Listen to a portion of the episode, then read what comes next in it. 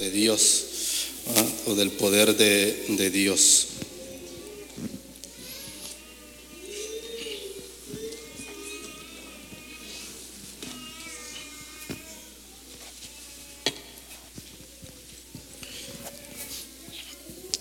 Marcos, en San Marcos capítulo 5, ahí donde vamos a estar este, estudiando, va a estar basado el, el mensaje de esta, de esta mañana.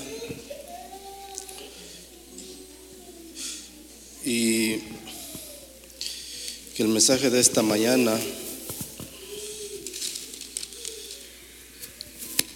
nos dice quién es el que me ha tocado. Yo creo que muchos de nosotros conocemos este, esta historia o este mensaje del cual Jesús ah, o manifestó su, su poder o ese amor para con sus hijos. Y en la lectura decía ahí en el San Marcos capítulo 5, versículo 28, porque decía, si tocare tan solamente su manto, seré qué cosa? Salva o salvo. ¿En quién está el poder de salvar? Pero ¿quién decide salvarse? Nosotros. Si nosotros queremos ser salvos, pero si nosotros no ponemos de nuestra parte, por mucho que Dios quiera salvarnos, no nos podrá salvar. Vamos a ir a Dios en oración. Padre nuestro, santificado sea tu nombre. Gracias, Señor, por la oportunidad de presentar tu palabra en esta mañana. Oh Dios, pedimos la presencia, la dirección de tu Santo Espíritu, que Él nos guíe, nos dirige en esta hora, oh Dios, que tú tomes el control, oh Señor, en este momento, Dios, y que pueda ser de gran bendición tu palabra para nosotros aquí presentes y para todos aquellos también, oh Dios, que han de escuchar tu mensaje, oh Señor, en esta hora, oh Dios. Quédate con nosotros, te lo pedimos en nombre de Jesús. Amén.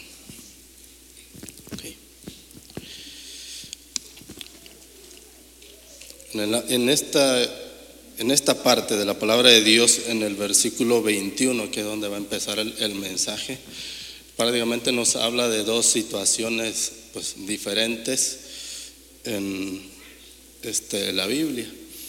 Y que en una de estas, pues, me identifico mucho.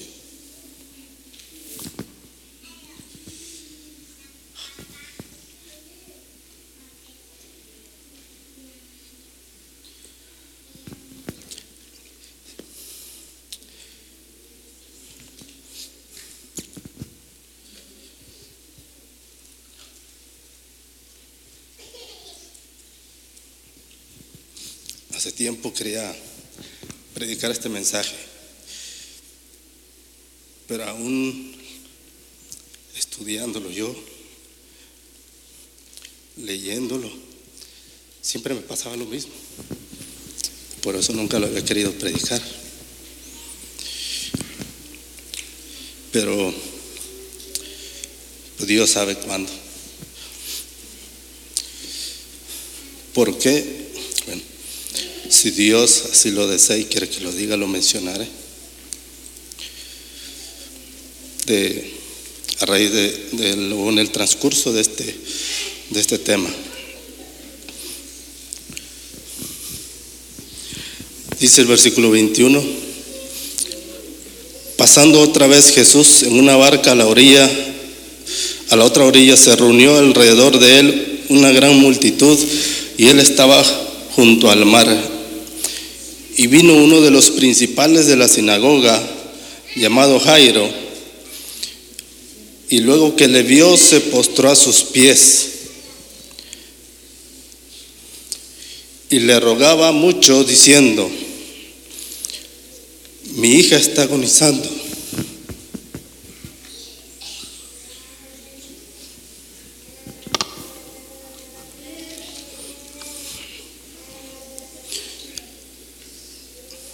Ven y pon las manos sobre ella para que sea salva y vivirá.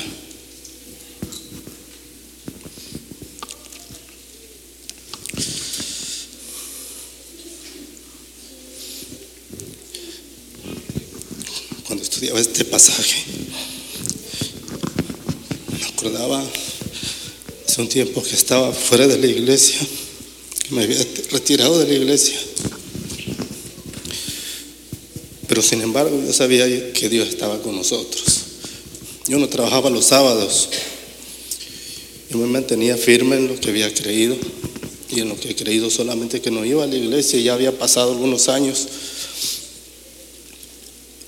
En ese tiempo, cuando acabamos de dejar de ir a la iglesia, acaba de nacer mi niña la más chiquita.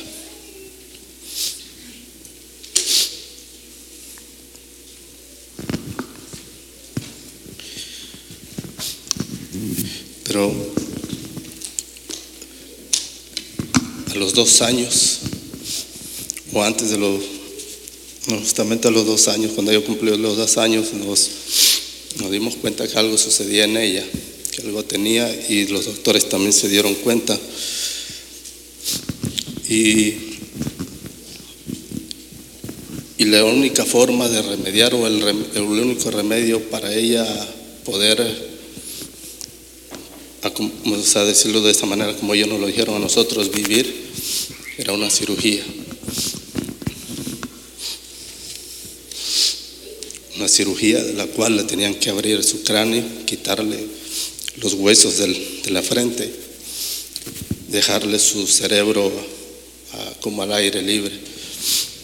Y el doctor iba a moldear sus huesos y se los iba a volver a poner otra vez. A nosotros nos terapiaron como tres meses para nosotros ceder a esa cirugía y para tomar de la mejor manera también esa cirugía, el momento de esa cirugía. Mas, sin embargo, aunque había muchas terapias, el momento era el mismo, el sentir era el mismo.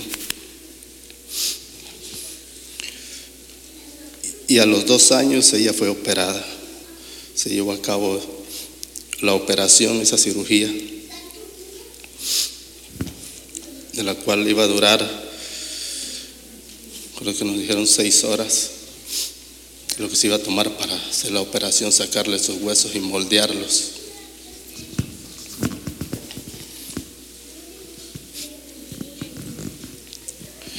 Y luego volver a colocarle esos huesos. Y aún así ellos nos dieron todavía que a lo mejor hasta los 10 años podía llegar ella.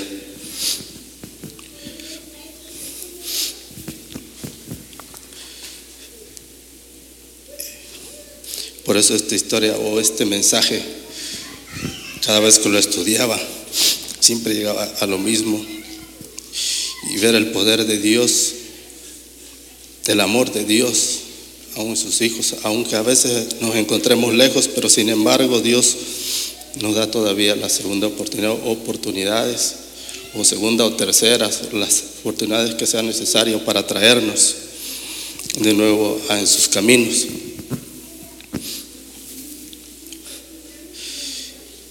Y lo difícil que es pasar y llegar hasta ese momento.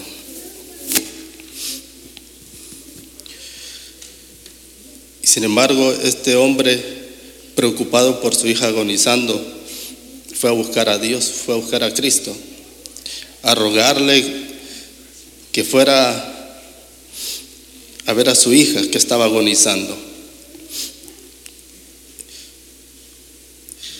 Y aparte de haber escuchado de, de Jesús, él que no solo escuchaba o había escuchado, sino creía, tenía fe en Jesús y decía, ven y pon las manos sobre ella para que sea salva y vivirá. Algo curioso que menciona aquí es que primero menciona que quería hacer o que fuera salva a su hija y después que le diera la vida.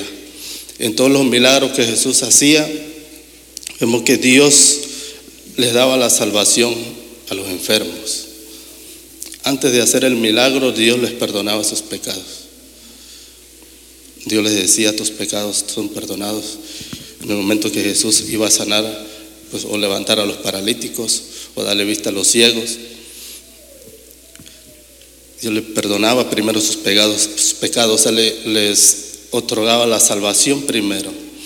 Y después entonces Dios hacía el milagro. Sin embargo, los dos puntos vamos a tocar aquí. Dice el versículo 25.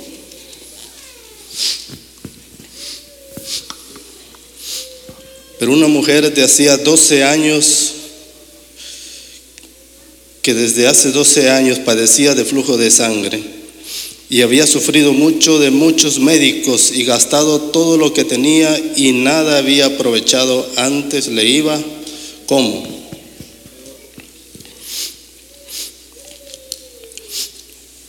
En Levíticos, en Levíticos capítulo 15, nos habla, nos habla primero de una condición del hombre y después nos habla de la condición de la mujer normalmente. Nos dice que pasaba siete días la mujer con este problema, podemos decir, y mientras duraba este tiempo permanecía impura. En otras palabras, también la palabra de Dios, permanecía inmunda y no podía tocar nada ni sentarse en nada, o más bien no podía ni siquiera ir. ¿A dónde creen ustedes? A la iglesia. Y no solamente a la iglesia, sino a cualquier otro lugar no podía asistir a esta mujer por el problema que ella tenía o, sea, o por la condición en la que se encontraba la mujer, y este era por siete días. Pero más sin embargo, vemos aquí esta mujer cuánto tiempo tenía ya con el flujo de sangre. 12 años. Y ahí en, Levítico nos dice que si la mujer duraba más tiempo del que establecía primero ahí los siete días, entonces mientras durara todo ese tiempo, dice, estaba de esa misma condición, impura.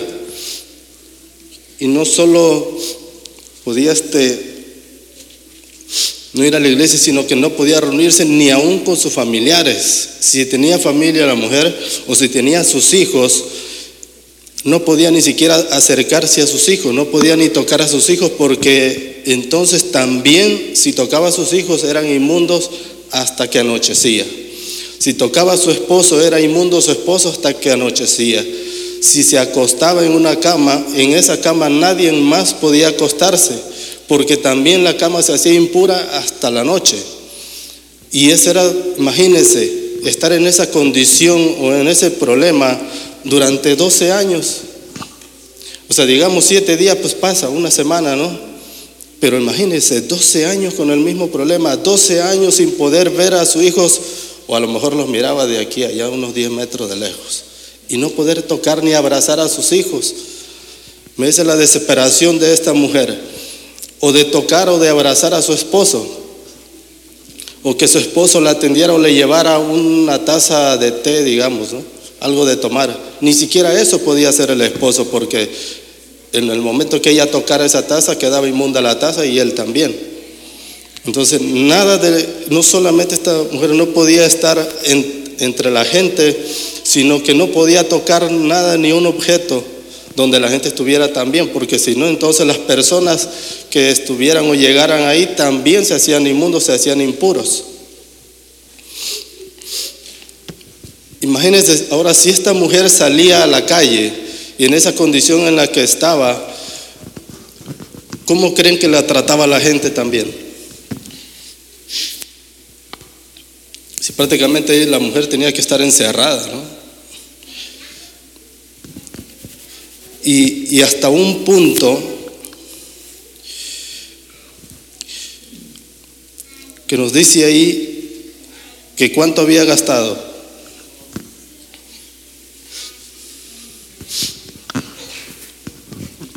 Había gastado todo lo que tenía.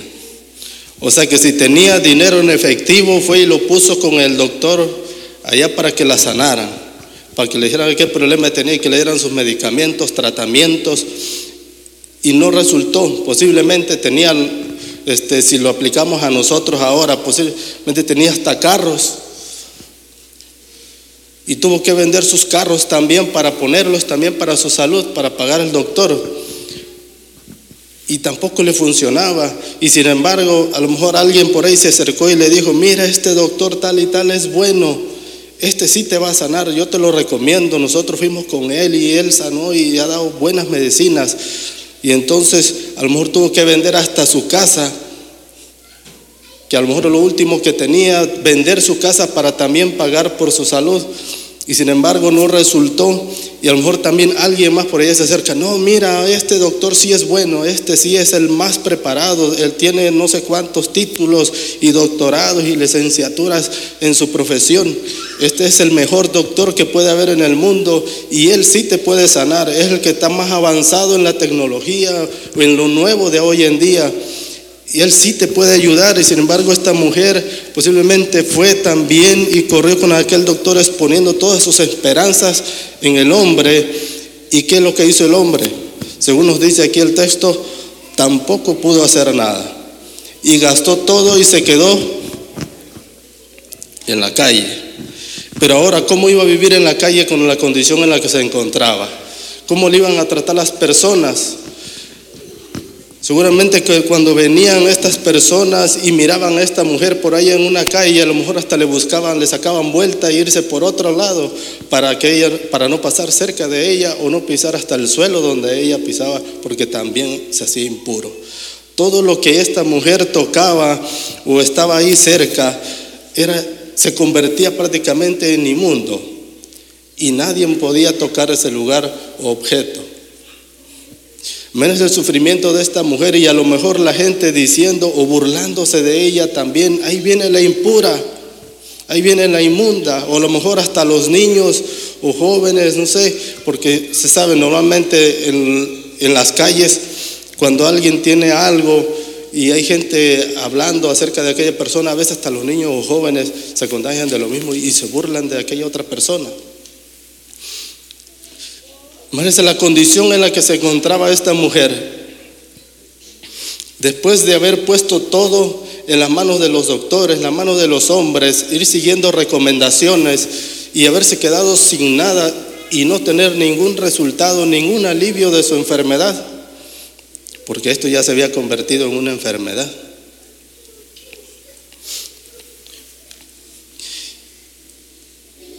Dice, y había sufrido mucho de muchos médicos y gastado todo lo que tenía y nada había aprovechado, antes le iba peor.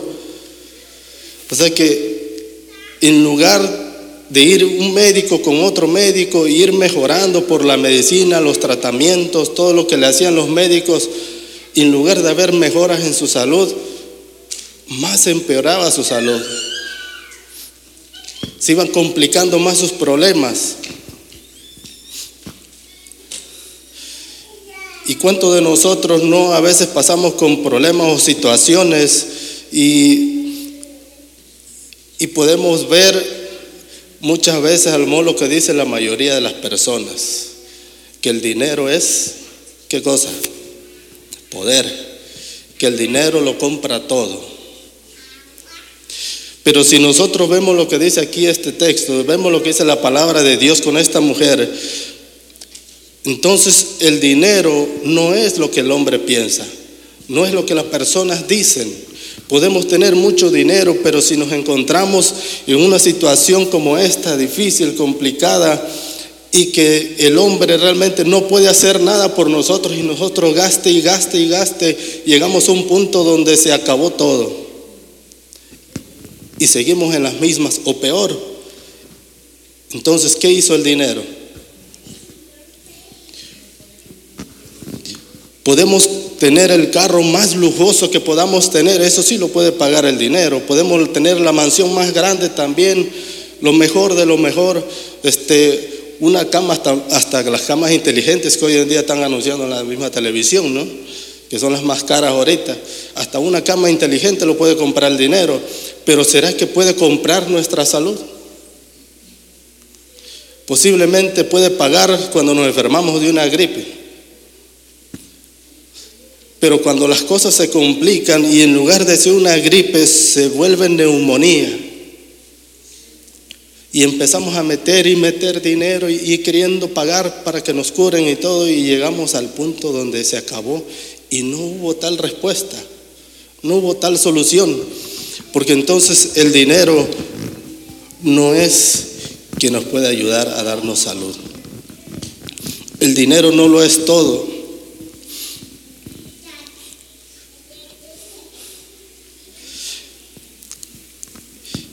Versículo 27.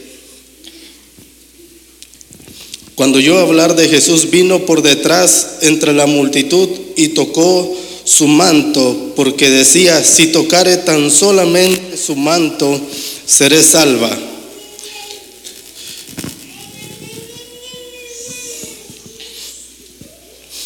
Cuando nosotros pasamos por esta situación o cualquier persona pasa por esta situación, una situación donde no hay respuestas, no hay resultados,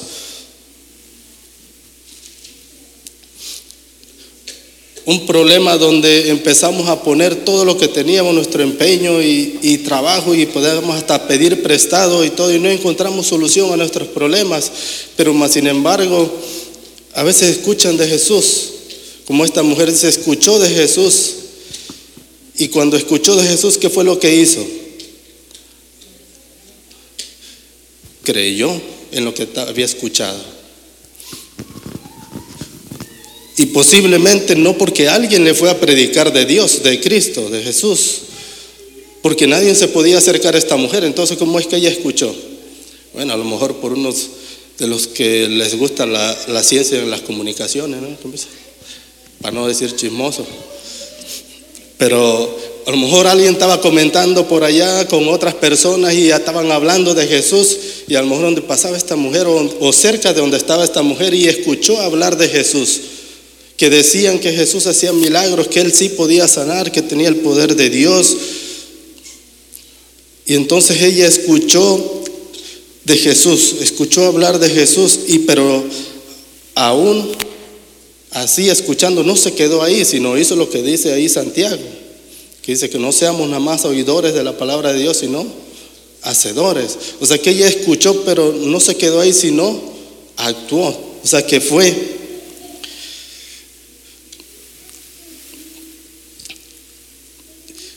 Después de haber escuchado de Jesús y algo que hace ella, imagínense lo que dice el versículo. Ella no se podía acercar ni a sus hijos si tenía hijos o a su esposo si tenía esposo. No se podía acercar a la gente, no podía tocar nada porque todo lo que tocara o tocara era inmundo, se convertía en, inmundo, en impuro. Pero más sin embargo, cuando nos habla el texto ahí, o nos empieza hablando en el versículo 21, dice que había una gran multitud que se acercó a Jesús. ¿Y dónde creen que pasó esta mujer? En medio de esa multitud. ¿Cuánto creen que ustedes que estaba arriesgando? Esta mujer ya no tenía nada. ¿Cuánto estaba arriesgando ya esta mujer al atreverse a pasar en medio de esa multitud con todos los problemas que ella tenía, con todo lo que la gente lo conocía?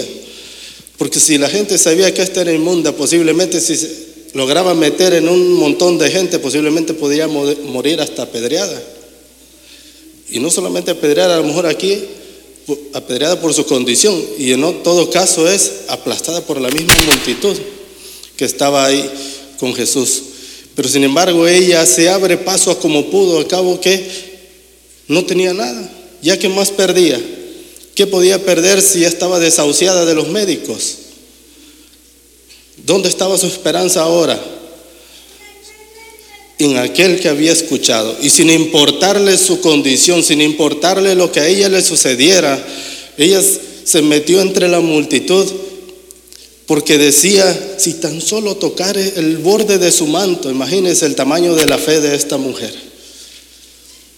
Ni siquiera Vemos que en el otro, más arriba, con Jairo, Jairo le decía que fuera Jesús a su casa y que tocara a sus hijos para que le levantara. Pero esta mujer no.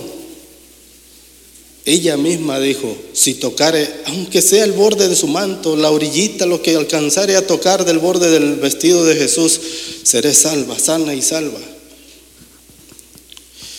Y vemos el resultado en el versículo 29, y enseguida la fuente de su sangre se secó y sintió en el cuerpo que estaba sana de aquel azote. Luego Jesús, conociendo en sí mismo el poder que había salido de él, volviéndose a la multitud, dijo, ¿quién ha tocado mis vestidos? Y sus discípulos le dijeron, ves que la multitud te aprieta y dices, ¿quién me ha tocado? Pero él miraba alrededor para ver quién había hecho esto. Imagínense, esta mujer, aparte de que no podía meterse donde había gente, donde había personas, y ahora lo que había sucedido, y ahora de escuchar no de la gente, sino que Jesús estaba diciendo, ¿quién me ha tocado? ¿Cómo creen que se sentía esta mujer?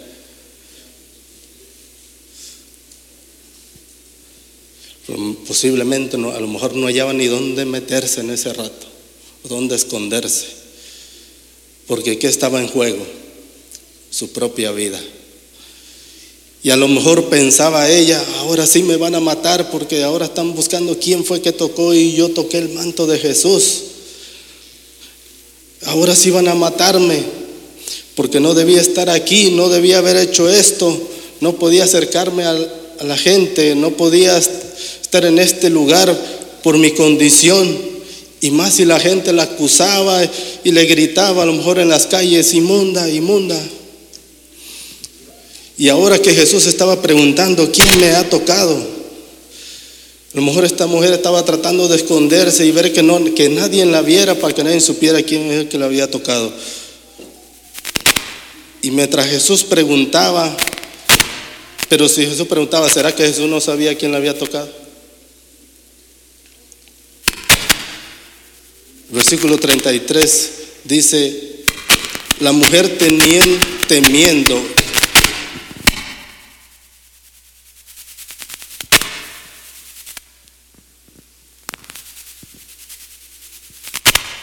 entonces la mujer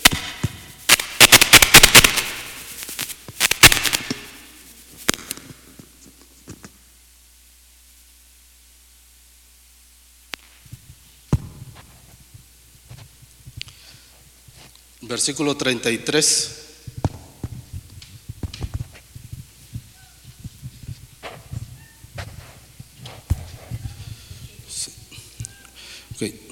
Versículo 33.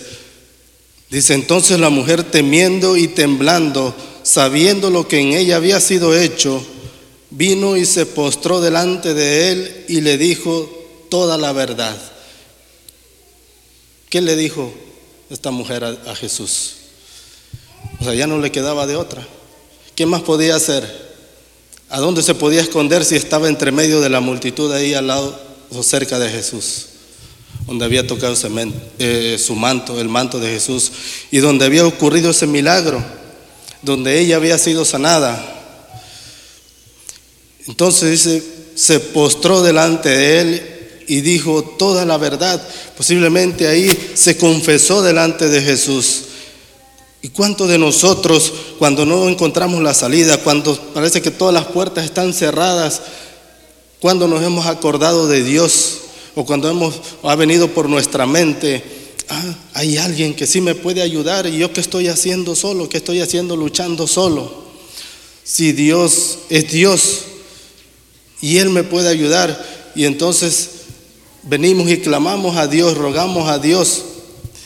Pero más sin embargo, aquí algo que dice después de haber sido sanada, después de haber sido salva.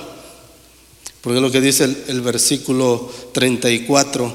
Y él le dijo, hija, tu fe te ha hecho salva. Ve en paz y queda sana de tu azote. Pero ¿cuándo quedó sana esta mujer? Cuando Jesús dijo las palabras o cuando ella tocó el manto de Jesús. Pero más sin embargo, ahora Jesús le dice, tu fe te ha hecho salva, ve en paz. Dice, y queda sana de tu azote. Pero cuántas veces nosotros no agotamos todas nuestras posibilidades o lo que podemos, o hay personas enfermas que han, y con posiciones, o sea, que con dinero, cómo solventar también su, su estancia en el hospital o su enfermedad, pero más sin embargo llegan a un punto donde ya no pueden hacer más nada por ellos. aún teniendo todo el dinero del mundo y poder pagar a los mejores médicos o el mejor hospital, pero más sin embargo llegan a un punto, no hay más nada que hacer.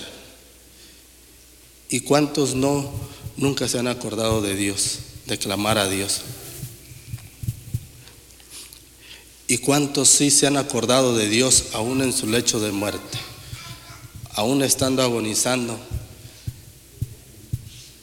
Y muchas de aquellas personas, en lugar de morir, se han levantado. Y cosas que ni los médicos han sabido la respuesta, ni los médicos han encontrado explicación a lo sucedido. Pero ¿quién es el que hace esto? Dios. Porque Dios es el único que nos puede librar. Aún tengas o no tengas dinero, tengamos o no tengamos cómo pagar Dios puede ayudarnos, Dios puede salvarnos, Dios puede quitarnos esa enfermedad o problema de cualquier tipo. ¿Cuánto tiempo tenemos nosotros clamando a Dios por un problema o por una situación? ¿Cuántos años tenemos nosotros clamando a Dios o meses? Pero más sin embargo esta mujer no tenía meses, ni dos, tres años, sino doce años buscando sanación. 12 años buscando las posibilidades de cómo ser sanada. Y ahora que encuentra, que escucha de Jesús, que escucha hablar de Jesús, que Él sí podía sanarla, que Él sí podía salvarla, que Él sí podía curarla. Y a lo mejor habrán podido haber ocurrido no sé cuántas preguntas en su mente, pero si ya pasaron un montón de médicos, hasta el mejor preparado, hasta la ciencia más avanzada de hoy en la actualidad, y ninguno pudo hacer nada por mí, ¿cómo es que este hombre ahora dicen que sí me puede sanar? ¿Cómo es que él sí puede quitarme este problema que por 12 años vengo padeciendo y que él sí puede sanarme? Y a lo mejor preguntó, y con toda esta gente aquí, ¿cómo haré para llegar hasta allá? A lo mejor pudo haber pasado no sé cuántas imposibilidades como seres humanos. Pero más sin embargo, cuando ella escuchó y creyó en las mismas palabras que ella había escuchado, su fe le ayudó a pasar todas esas imposibilidades del hombre. Y poder llegar hasta Jesús, poder llegar y encontrar la cura en Jesús y poder llevar a cabo lo que ella dijo en su mente, si, tan, si tocare tan solamente su manto.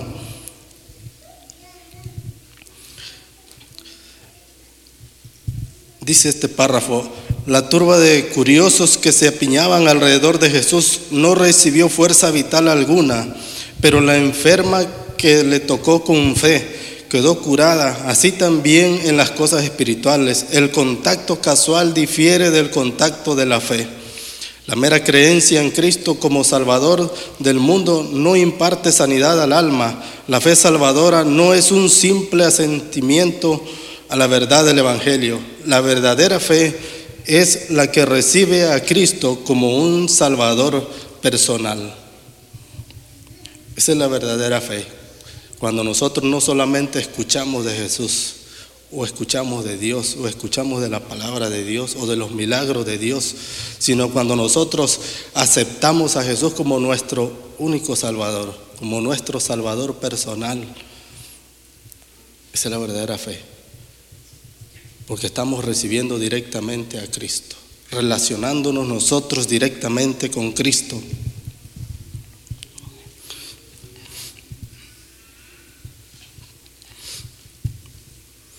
Versículo 35.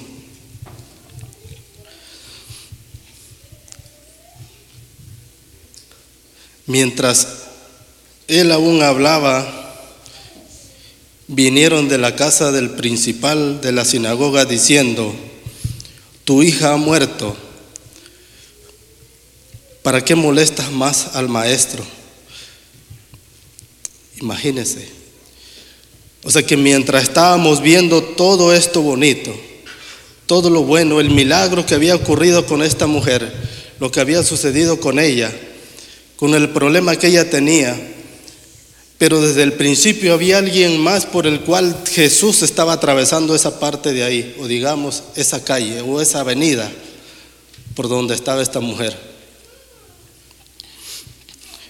Estaba un hombre con Jesús, un hombre que él es el que lo había venido a buscar y que lo había venido a buscar porque su hija estaba agonizando, su hija estaba ya sufriendo, estaba a punto de morir y quería que Jesús fuera y la salvara, la tocara y la salvara, la sanara.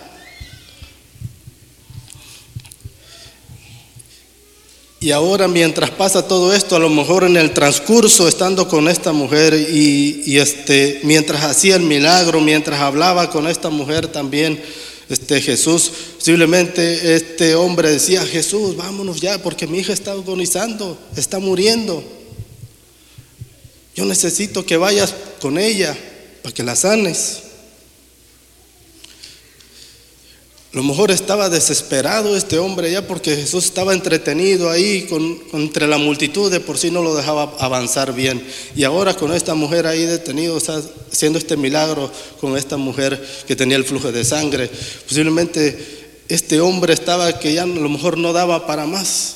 Y ahora vienen al final, después de hacer este milagro y que Dios le dice a esta mujer, tu fe te ha hecho salva, ven paz, queda sana. Y ahora vienen con el hombre y le dicen, ¿sabes qué? Ya no molestes más. Ya se acabó. A lo mejor por su mente este hombre ha de haber dicho, pero ¿y cómo? Si yo vine por Jesús para que la fueras a sanar. Por eso vinieron estos y le dijeron, ya no moleste más, ya no hay más que hacer. Tu hija ya murió. Imagínense la desesperación de este hombre de aquí para adelante. De por sí que él había ido por Jesús, esperando un milagro también de Jesús. Y ahora que vengan y le digan, sabes que tu hija se murió.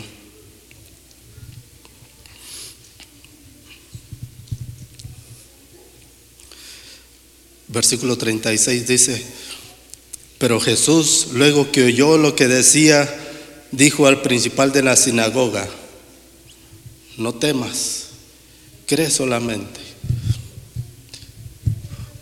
¿Será que nosotros, es la palabra que nosotros quisiéramos escuchar en esos momentos?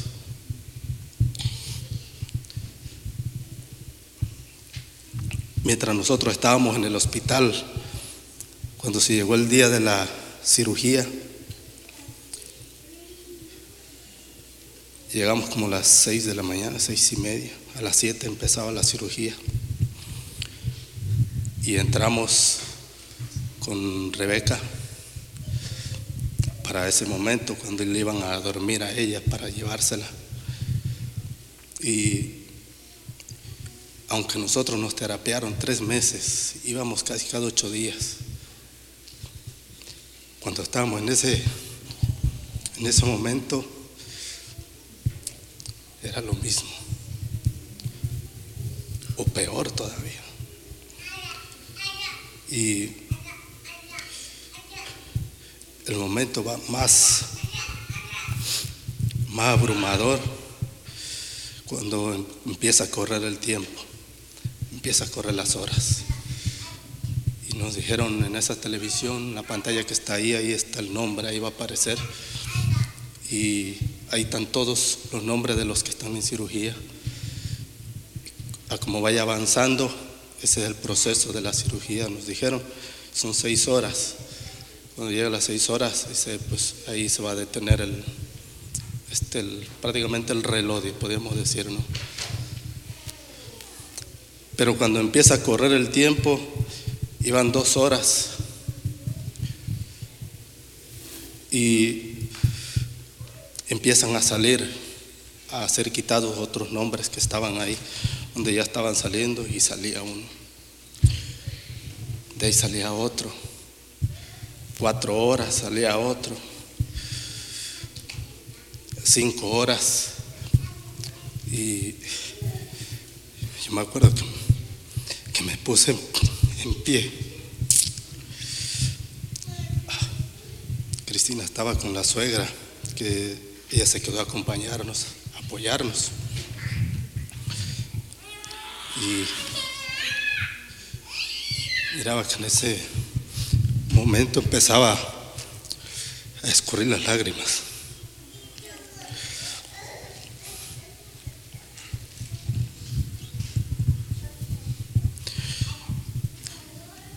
Cinco horas y media.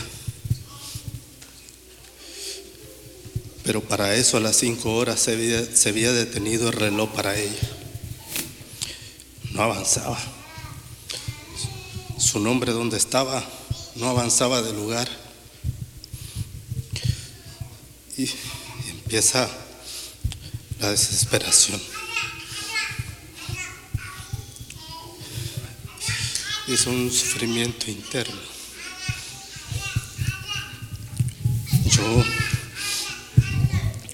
Acuerdo que me puse en pie, no quería ni estar sentado. Yo no le decía nada a ella porque ella estaba con su mamá. Miraba que la suegra me miraba y decía, todo va a salir bien.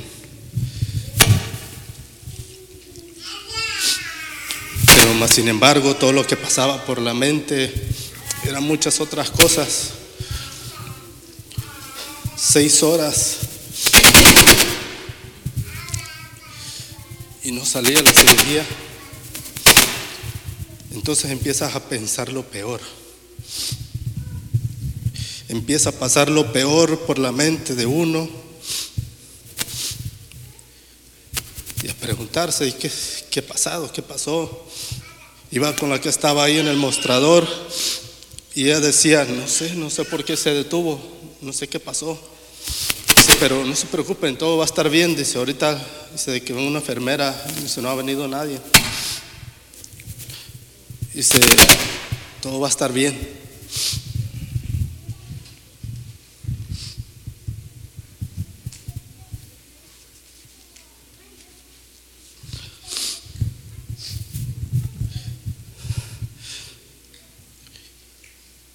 Y mientras estábamos ahí, todavía la última persona en cirugía salió, un niño. Los últimos padres estaban ahí con nosotros y ellos nos quedaban mirando y salieron ellos, se fueron y me acuerdo que dijo la señora, no se preocupen, todo va a salir bien.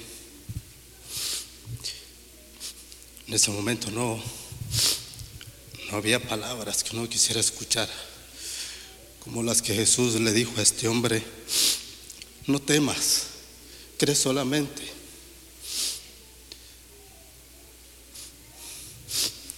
De ahí salió una enfermera y le preguntamos, dice, todo está bien, no se preocupen, se va a salir todo bien. Sí, pero ¿por qué no sale? Ya, ya se pasó las seis horas, dijeron que seis horas. Se voy a ir a preguntar, no sé a ver si me quieren decir algo. Siete horas y no salía. La angustia era mayor. Justo cuando llega la octava hora, viene una enfermera y yo estaba vuelta y vuelta ahí donde estábamos en la sala, sin querer escuchar una sola palabra. Y, y, escucho, a lo lejos escucho que le dice a la otra enfermera que estaba ahí en el mostrador y le dice, ¿dónde están los padres de Rebeca? Y yo le dije, ella, ya vinieron. Pero aún así no la estábamos viendo.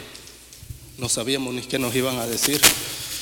Y para ese entonces nosotros pensamos que ya no había más que hacer también.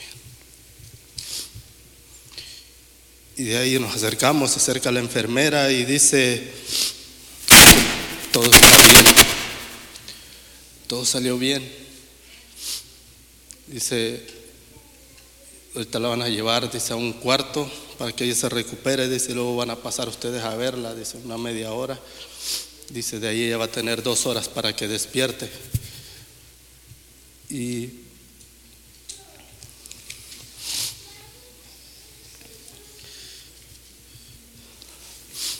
cuando entramos con ella, bueno, entró Cristina y, su mamá, yo no quise entrar. Y aparte que no había dicho que solamente dos personas podían entrar ahí, y la vayan ustedes, y yo le dije, no, vaya usted mejor con Cristina, yo no puedo. Y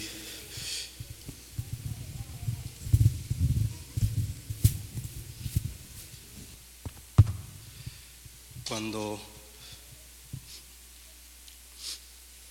cuando estaban ellos, ellos entraron, luego que ella sale, rápido salió otra vez y le digo, ¿y qué pasó? Y si no, que dice la enfermera que sí puedes entrar también, si quieres entrar. Pero pues había ocurrido o transcurrido desde que nos dijeron a nosotros una media hora aproximadamente hasta ese momento. Y entramos. Y cuando entramos al verla ella ahí, todavía tengo una foto en mi teléfono, pero este, cuando yo la vi a ella y su, rostro irreconocible, todo inflamado, su, cara, y este,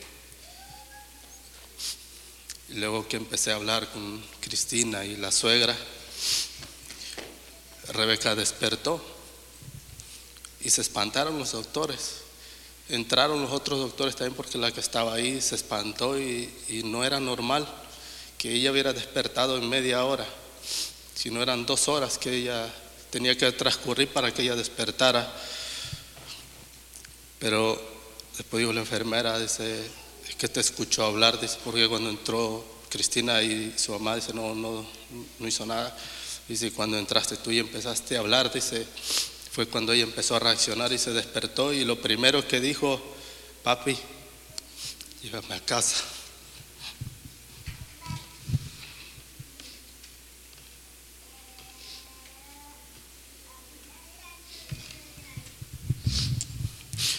Único que dije fue darle gracias a Dios.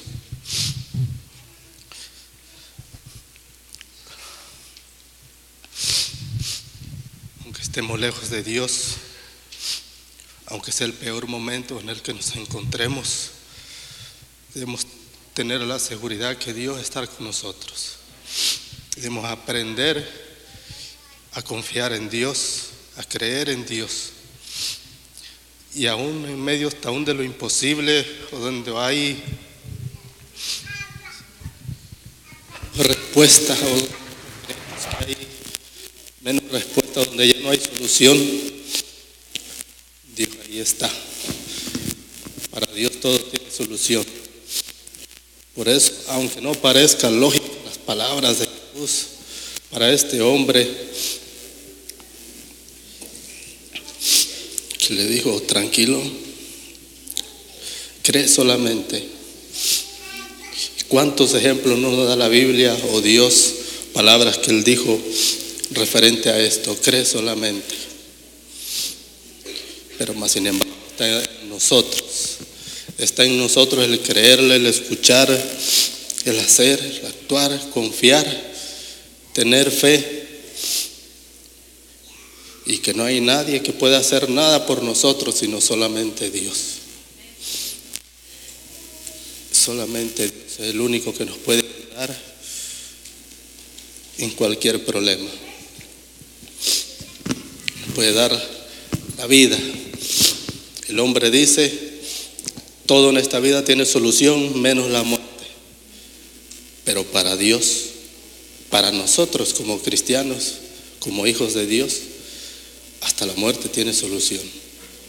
Porque Dios así dijo, el que cree en mí, aunque esté muerto, vivirá.